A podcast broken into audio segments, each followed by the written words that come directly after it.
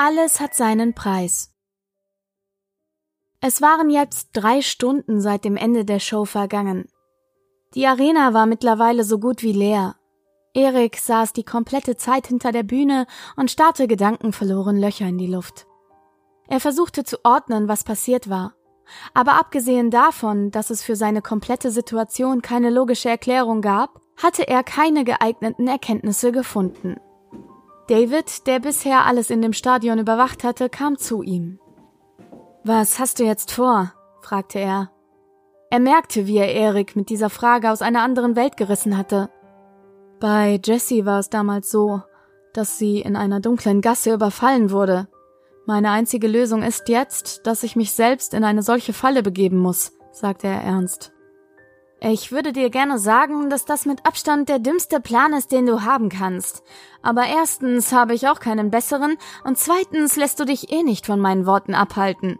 Ach ja, die junge Liebe, gab David auf seine unvergleichliche Art dazu. Wieder schaffte er es, Erik ein Schmunzeln abzugewinnen. Erik war klar, dass es ihn mit David auch hätte schlechter treffen können. Er war doch sehr dankbar, so jemanden bei sich zu haben. Ich gehe dann mal eine Runde spazieren, sagte Erik mit leicht sarkastischem Unterton.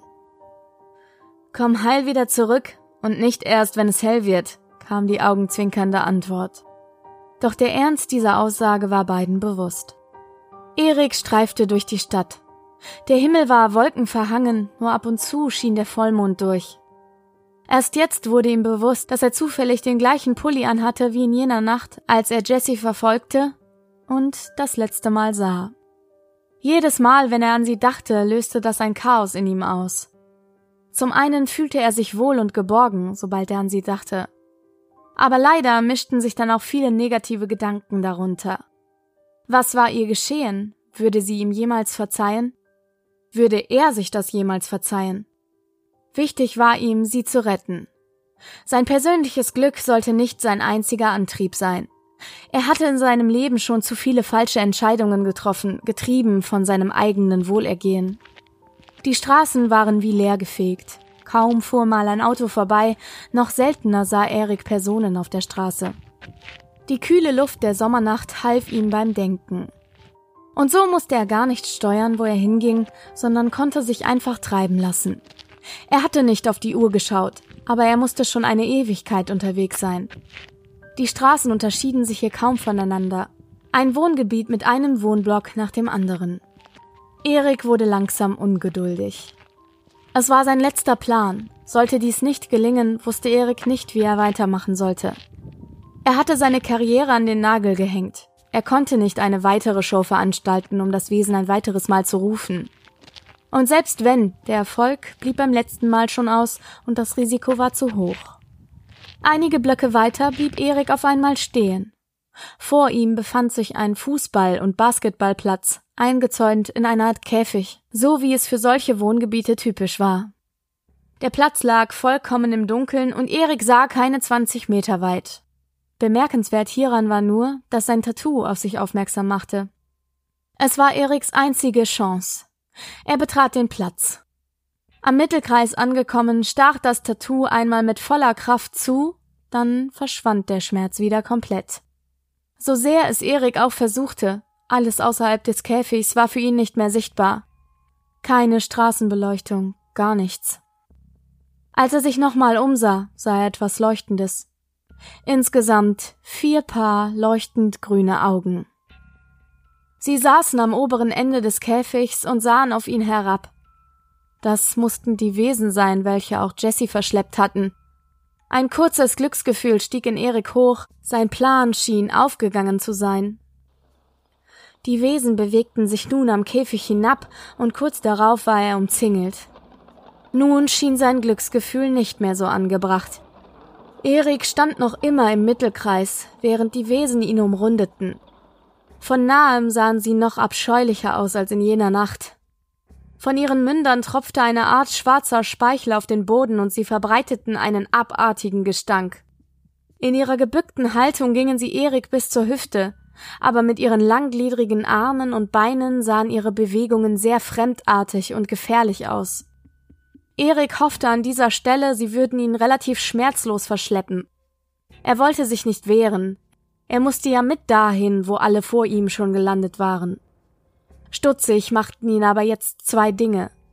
Ihr Anführer war nirgends zu sehen, auch nicht seine stechend roten Augen. Und außerdem machten die Wesen keine Anstalten, ihn anzugreifen. Vielleicht fehlte ihnen der Befehl ihres Königs oder Erik trat einen Schritt hervor. Sofort wich das Wesen, welches ihm am nächsten war, zurück und senkte seinen Kopf. Hatten diese Wesen Respekt vor ihm oder gar Angst?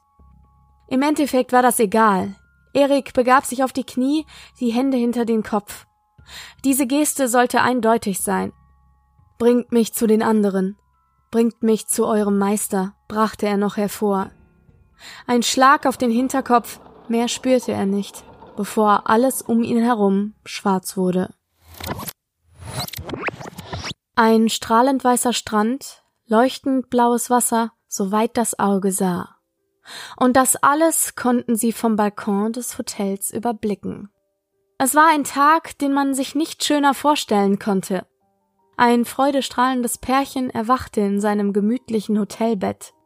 Er, 29 Jahre alt, braune Haare, gerade lang genug, um nach dem Aufstehen doch etwas wuschelig zu sein, drei Tage Bart, und man sah ihm an, dass er regelmäßig seine Joggingstrecke lief. Zu Hause kannte man ihn eigentlich nur als glatt rasierten und gegelten, erfolgreichen jungen Anwalt, aber dafür ist Urlaub ja mal da. Sie, 25 Jahre jung, ihre strahlend blauen Augen lassen selbst das Meer vor dem Fenster verblassen.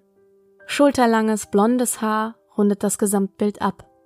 Auch ihr sah man an, dass sich beide das erste Mal beim Joggen über den Weg gelaufen waren. Ansonsten stellte sie aber schon einen kleinen Widerspruch dar. Sie liebte ihren Beruf im sozialen Bereich. Menschen glücklich zu machen, das war ihre Erfüllung. Und Erik war dankbar in jeder Sekunde, in der ihn Sarah glücklich machte. Der romantische Urlaub sollte der erste von vielen werden. Beide hatten sich für Thailand entschieden, weil es neben der malerischen Natur auch viel zu erkunden und entdecken gab. Die Suche nach neuen Abenteuern war ihre größte Gemeinsamkeit. Nach dem Aufwachen sahen sich die beiden noch länger verliebt in die Augen, ehe Erik sich losmachte, seiner Traumfrau das Frühstück ans Bett zu bringen. Als er das Zimmer verließ, verkroch sich Sarah nochmal verliebt ins Bett und konnte kaum fassen, wie sie so viel Glück haben konnte. Mit seinem Lächeln könnte er jede haben. Aber die beiden hatten sich gesucht und gefunden.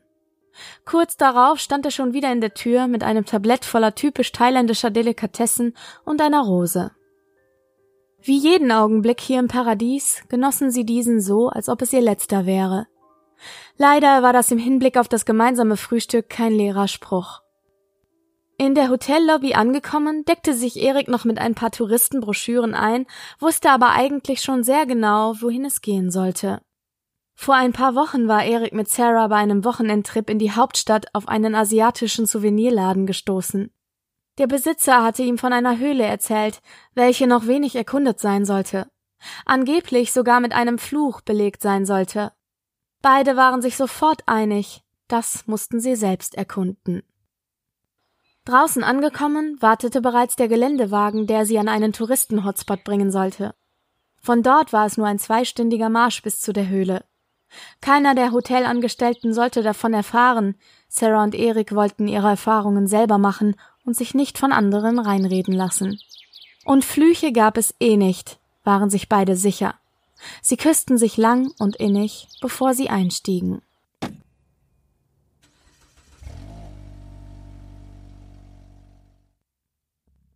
Es musste erst 30 Minuten her sein, dass Erik und Sarah die Höhle betreten hatten mit provisorischer Ausrüstung und eigentlich auf alles vorbereitet. 30 Minuten sollten reichen, um zwei Leben komplett zu zerstören. Erik hatte einen Schlag abbekommen und konnte sich kaum zusammenhängend an die letzten Minuten erinnern. Alles, was er noch wusste, Sarah war irgendwo abgestürzt. Nicht tief, aber unerreichbar von Eriks Standort aus. Er konnte sie sehen, auf einem Plateau, circa 20 Meter unter ihm. Es gab einen riesigen Brunnen in der Höhle. Von oben fiel Sonnenlicht herein und gut 50 Meter unter Erik stand Wasser.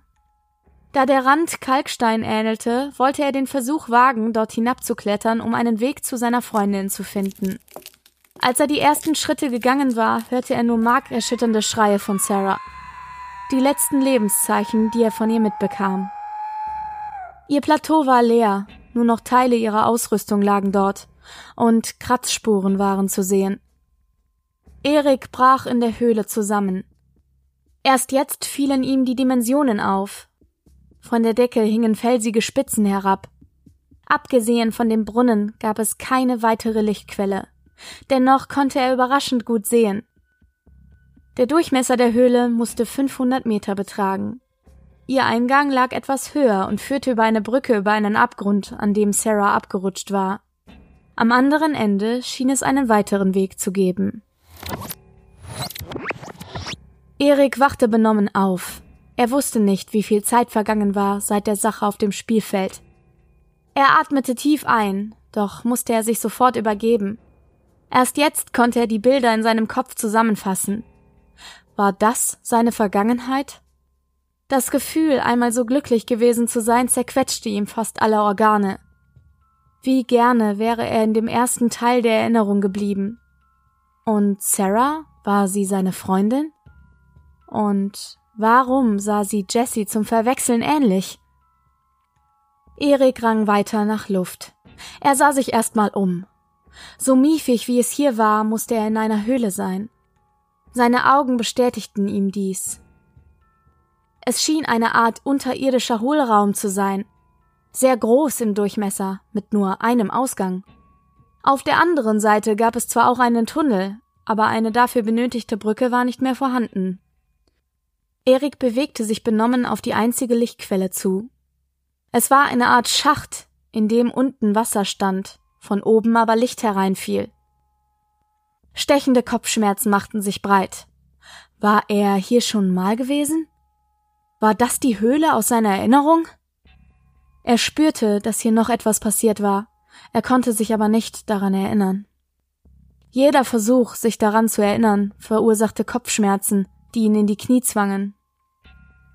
Erik hörte schwere Schritte hinter sich. Er konnte sich denken, wer auf ihn zukam. Als er sich umdrehte, sah er ihn wieder, den gefallenen König, der wütend auf ihn zustürmte. Erik war noch zu benommen, um ihm körperlich etwas entgegenzusetzen. So konnte er nicht vermeiden, dass dieser ihn an der Kehle packte und hochzog. Eine Armlänge des Wesens, also circa eineinhalb Meter, trennten die Kontrahenten. Das Gesicht des Wesens war wutverzerrt, noch mehr als damals auf der Bühne, bevor er verschwand. Wie hast du das angestellt? spie das Wesen ihn an. Dabei spuckte das Wesen förmlich seinen schwarzen Speichel. Niemand betrügt den Kai, schrie es hinterher. Erik stand ein fragender Ausdruck im Gesicht. Er hatte ja in dem Moment wirklich nichts gemacht. Noch bevor er was sagen konnte, schob das Wesen nach. Ich hätte dich auf der Bühne zermalmt und mit dir alle Beteiligten an deiner Show. Aber bevor ich dich erreichen konnte, hast du mich aus deiner Dimension verbannt und hierher geschleudert. Nicht mal tausend Tattoos haben die Macht dazu und erst recht nicht dazu, deine Show zu beenden. Also, wie hast du es gemacht? Bei dem letzten Satz schienen die Augen nicht mehr wie rote Rubine, sondern eher wie kleine Flammen zu lodern. Aber Erik hatte noch immer keine Ahnung. Oder etwa doch? Wie zur Bestätigung spürte er, wie das Knochenfragment in seiner Hosentasche zu zucken begann.